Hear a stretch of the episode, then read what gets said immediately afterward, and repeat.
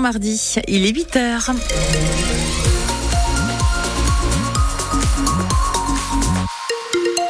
Un point météo dans la Vienne et les Deux-Sèvres. Un petit brouillard là encore ce matin. Soyez prudents sur la route. Ensuite, le ciel sera bien, bien gris toute la journée. De timides éclaircies cet après-midi et des températures toujours aussi douces.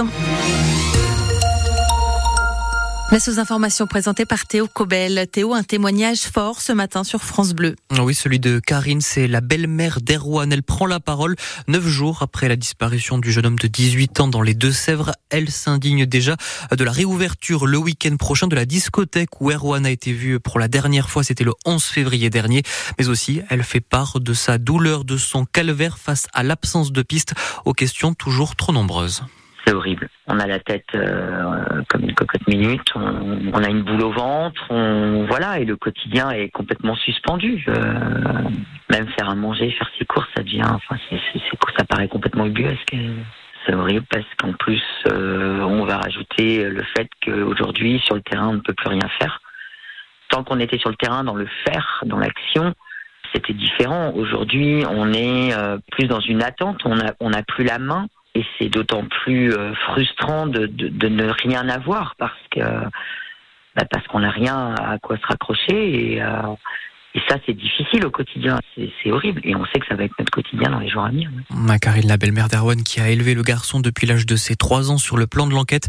Hier, on a appris qu'une information judiciaire vient d'être ouverte. Elle doit permettre aux forces de l'ordre de poursuivre les recherches, toujours avec des moyens conséquents.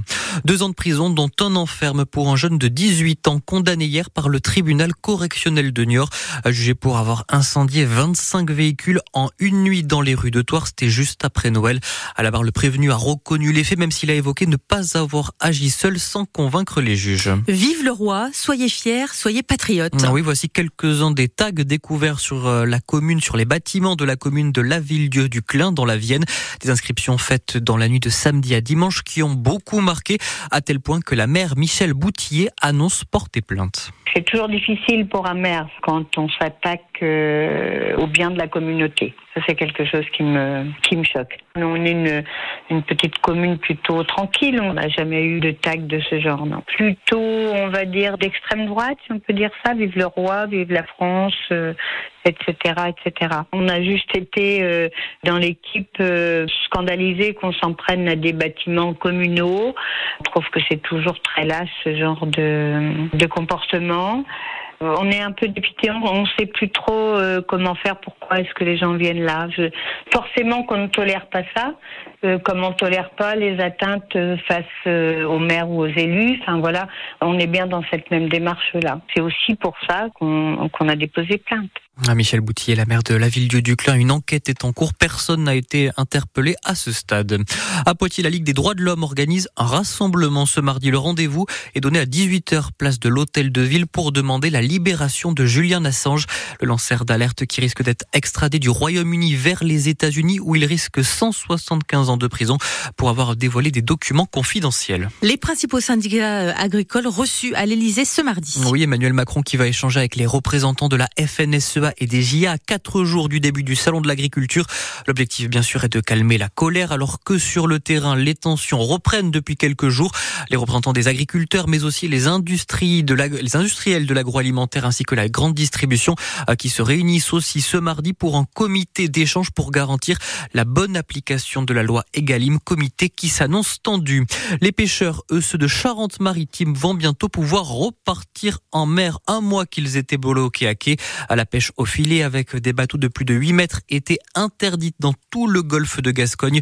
Décision du Conseil d'État pour protéger les dauphins victimes de captures accidentelles. Les pêcheurs qui pourront donc repartir en mer ce soir à minuit pile. Et puis utiliser son compte personnel de formation risque de coûter plus cher. Le gouvernement veut faire participer les salariés à hauteur de 10%. Cela fait partie des 10 milliards d'économies euh, que l'État doit faire d'ici la fin de l'année. Et puis autre question aussi, va-t-on bientôt devoir repasser son permis de conduire tous les 15 ans. En tout cas, un projet de loi européen prévoit une visite obligatoire pour pouvoir, pour pouvoir le conserver. L'objectif du texte est de diviser par deux le nombre de morts en Europe d'ici 2030. Mais le projet est loin de faire l'unanimité. Plusieurs associations d'automobilistes ont lancé des pétitions pour dire non. Trois copains poitevins se lancent à l'assaut de la Laponie. Ah oui, Samuel, Mathieu et Nicolas. Ils débutent une expédition, une traversée du plus grand désert de glace en Europe. 150 km à faire en totale autonomie en ski de fond dans les plaines enneigées et glacées du parc national de Sarek. C'est en Suède. Ils vont devoir pendant 15 jours affronter des températures pouvant descendre jusqu'à moins 40 degrés, traîner une luge de 60 kilos. Mais au-delà de l'expérience et du défi, l'objectif, c'est aussi de sensibiliser à la préservation de l'environnement.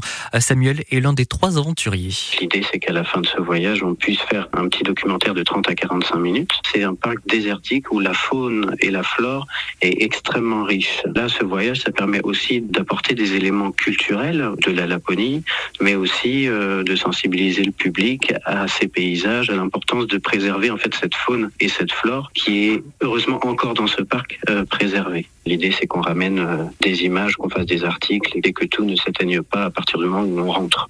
Samuel Lemaire et cette expédition doit durer donc 15 jours. On peut suivre leur avancée via les réseaux sociaux et sur leur page au bout du monde. En sport, la poitvine Janan Ouan a subi un premier revers hier lors des championnats du monde de tennis de table par équipe. Les Bleus UE vaincus jusqu'à, invaincus jusqu'à présent dans la compétition se sont inclinés face à la modeste équipe de la Croatie 3-0. Heureusement, cela ne met pas en péril la qualification pour la suite de la compétition. Et puis en foot, en Ligue 1, changement de casting à Marseille. Gennaro Guatusso ne sera bientôt plus le coach de l'OM.